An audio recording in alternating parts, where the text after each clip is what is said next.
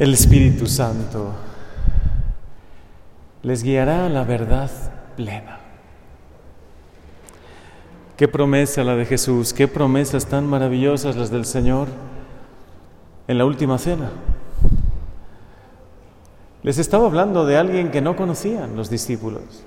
Ahora después de 20 siglos ya sabemos quién es el Espíritu Santo, cómo actúa en nuestros corazones, que es Dios, que estaba al inicio de la creación.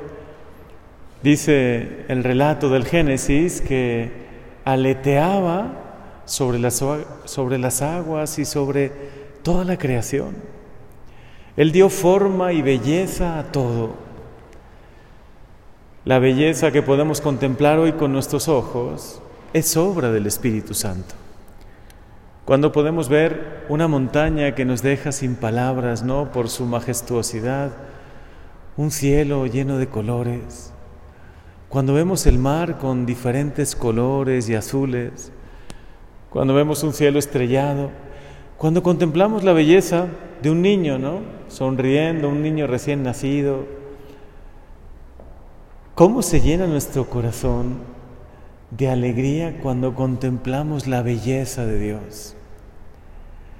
Y ahora sabemos que es obra del Espíritu Santo, que Él es el santificador, el dulce huésped del alma, el que obra en nosotros, el que nos guía, nos inspira, el que nos fortalece.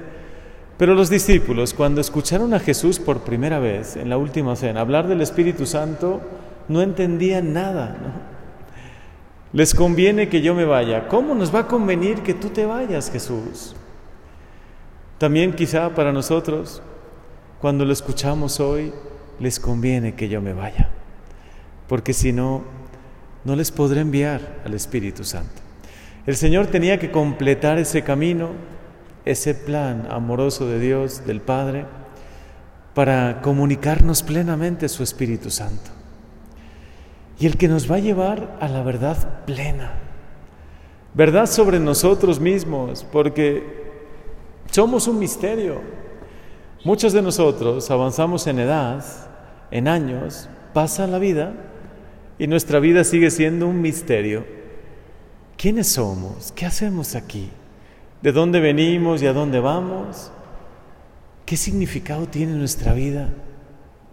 ¿De verdad existe la vida eterna? Pues el Espíritu Santo, cuando empieza a actuar en nuestro corazón, cuando le abrimos las puertas de par en par, Él nos muestra la verdad, sobre todo y en primer lugar, sobre nosotros mismos. Lo profundamente amados que somos por el Padre, por este Dios amoroso, que nos cuida, que nos protege, que nos tiene el cielo preparado, que esta vida tiene un profundo sentido cuando Él la ilumina sin duda que Él nos lleva a la verdad plena sobre nosotros, sobre Dios, porque si no, a Dios, ¿quién le puede conocer si el Espíritu Santo no, no nos lo revela? ¿Quién puede conocer a este Padre infinito, lleno de amor, de misericordia? Una de ustedes me decía que su hija le había preguntado que Dios de dónde venía, ¿no? Es verdad, estamos habituados a pensar siempre en el inicio y en el fin, en espacio y tiempo. ¿Y Dios de dónde viene? El Dios eterno, el que lo ha creado todo, el que su amor es tan infinito, es tan profundo. ¿Quién, Señor? ¿Quién nos lo va a revelar sino tú, Espíritu Santo? ¿Quién nos va a permitir conocer cada día más a Dios y el amor tan grande que nos tiene si tú no nos iluminas? La verdad también acerca del mal, del pecado, de la vida de gracia, del bien y del mal. Hoy que hay tanta confusión, ¿no? Hoy que todos opinan sobre esto. Hasta parecería que en la iglesia estamos próximos a un cisma, ¿no? Yo no se lo pido para, no les digo esto para alarmarles, sino para que oremos y le pidamos al Espíritu Santo su luz. Pero muchos obispos de Alemania y muchísimos sacerdotes de Alemania, y creo que no solo de ese país, ya están haciendo una confrontación abierta con el Papa. Quieren imponer su visión. Y si el Espíritu Santo no nos une, no vuelve a unir la iglesia, no vuelve a obrar un, un Pentecostés hoy también. ¿Qué verdad nos podrá guiar? ¿A unos una y a otros otra? ¿O existe una sola verdad acerca de Dios, del mundo, de nosotros, del bien y del mal, de la salvación? ¿Existe una verdad? Guíanos, Señor. Hoy cuando nos haces esta promesa, Jesús es clarísimo y cuando habla es muy claro en sus palabras y especialmente en este último discurso de la última cena. Pero cuando venga el Espíritu de la verdad, Él los irá guiando hasta la verdad plena, porque no hablará por su cuenta, sino que dirá lo que haya oído y les anunciará las cosas que van a suceder. Guíanos, Señor, a la verdad. Porque la verdad es también la salvación. Porque la verdad eres tú, Señor. Dios es la verdad misma. Y si no hay alguien que nos guíe a la verdad, ¿quién nos va a guiar a Dios?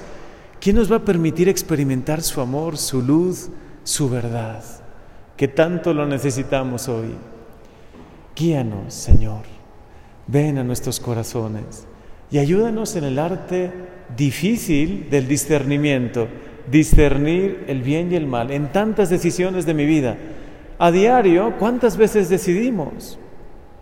¿Cuántas decisiones tomamos? Muchas pequeñas decisiones, pero a veces grandes decisiones. Guíanos, Señor, a tu verdad. Llénanos, Espíritu Santo, de tu luz, del don de entendimiento.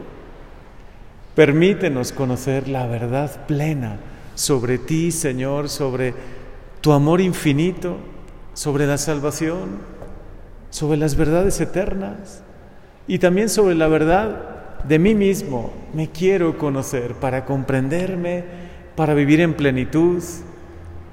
Guíanos, Señor, guíanos a la verdad plena. Amén.